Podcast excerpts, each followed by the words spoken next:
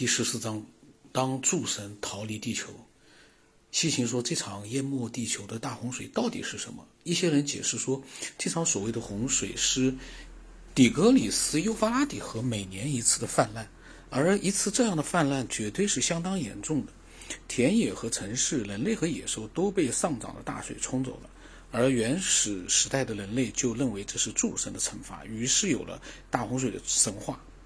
那么，伦纳德·伍莱伯爵士在他的《乌尔的探索》一书中陈述道：“啊，在一九二九年的时候，他们在乌尔的皇家墓地的工作快要接近尾声时，工人们在附近的一个山丘上插入了一根棍子。”挖通了一堆残破的陶器和已经破碎的砖石，三英尺之下，他们接触到了一层被压紧夯实了的烂泥，这是通常情况下在文明开始之地的土壤。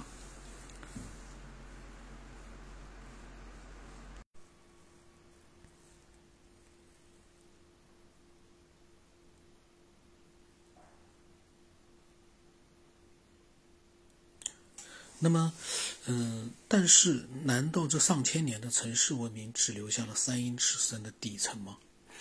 伦纳德博士爵士带领这些工人向更深的地方挖去，他们挖通了另外一个三英尺，另一个五英尺。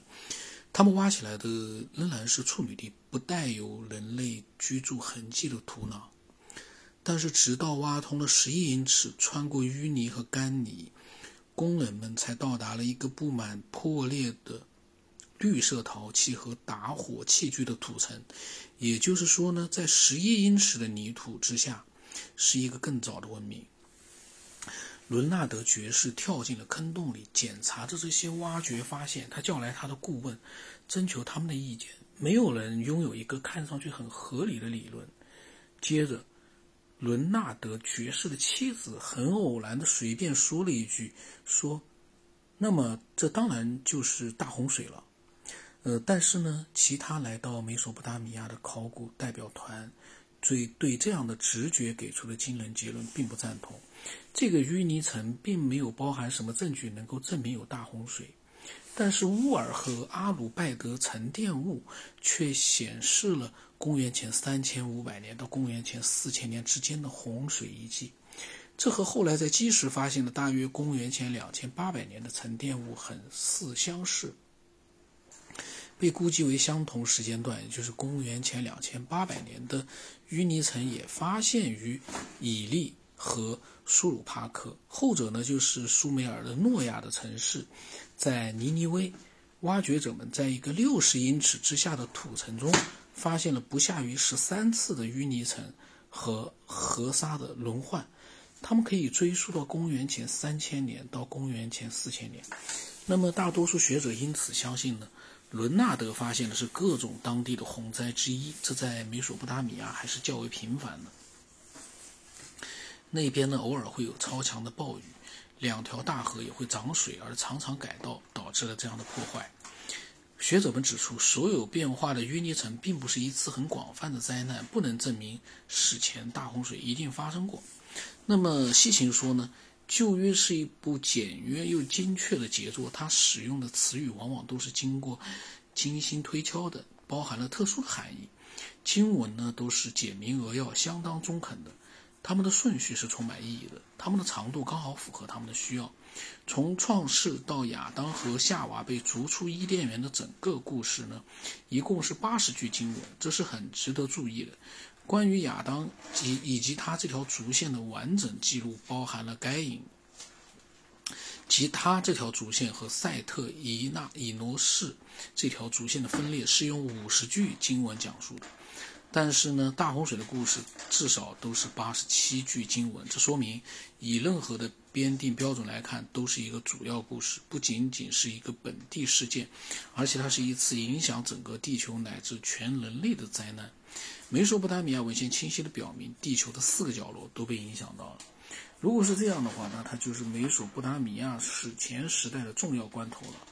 文献中有大洪水之前的事件和城市以及居民。也有大洪水之后的事件和城市以及其居民，有大洪水之前所有诸神的行为，以及他们从天国带到地球上的王权，也有在大洪水之后，当王权再次降落地球时，人类和神的事情。它是一次划时代的大事件。两个乌龟呢，它因为没有加水，它在那个塑料的盒子里面不停的在抓。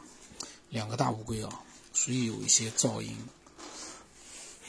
那么，除了广泛的国王列表，同时还有其他文献记录了个别国王以及他们先祖在大洪水时期的行为。例如，有一个与尼努尔塔有关的，以大洪水记录为一次遥远古代的事件。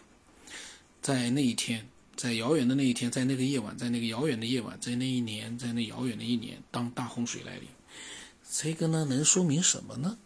有时候，因为古的远古时期的人类，他们的大洪水跟我们讲大洪水可能不一定一样。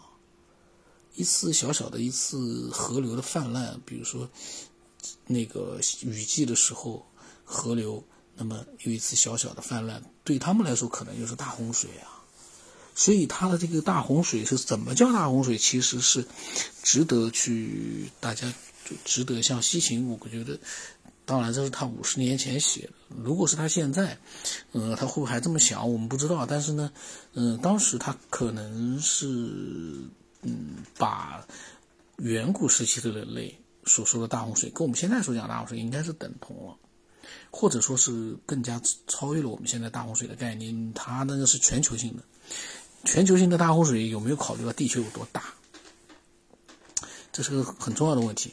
有没有考虑过地球有多大？谁能够发起一场波及全球的大洪水？谁有这个本事？而且，如果真的有这场波及全球的大洪水，那么那个水到哪去了？就像海水一样的，海水都蒸发不掉，那个大洪水是怎么跑哪里去了？如果淹没了几乎所有地球的话，这都是没有办法去解释的。那么，亚述王。亚叙尼波尼科学的赞助者，是在是他呢积累起了尼尼微巨大的图书馆里的泥板，在他的一个纪念词当中声称啊，他曾经发现并能够读懂大洪水之前的石头上的文字，一部记录名字和他们起源的阿卡特文献解释他列出的名字是大洪水之后的国王的，有一位国王被称赞为，他是从大洪水之前保存下来的种。大量的科学文献都标注它们的来源是古老的纪元，来自大洪水之前。他说：“七情说不，大洪水绝不是地方性的灾祸，也不是周期性的灾祸，在所有记录中，它都是一次史无前例的极为重要的爆炸性事件。这是一次无论是人还是神都从未经历过的大灾难。”那么，在这里我又想问：波及整个地球的大洪水？首先，一个那个高等文明能不能做出来？因为地球太庞大了，不是像他们想象的想来一个大洪。另外一个，他说神都没有经历过那场大灾难，那么那个水是从哪来的？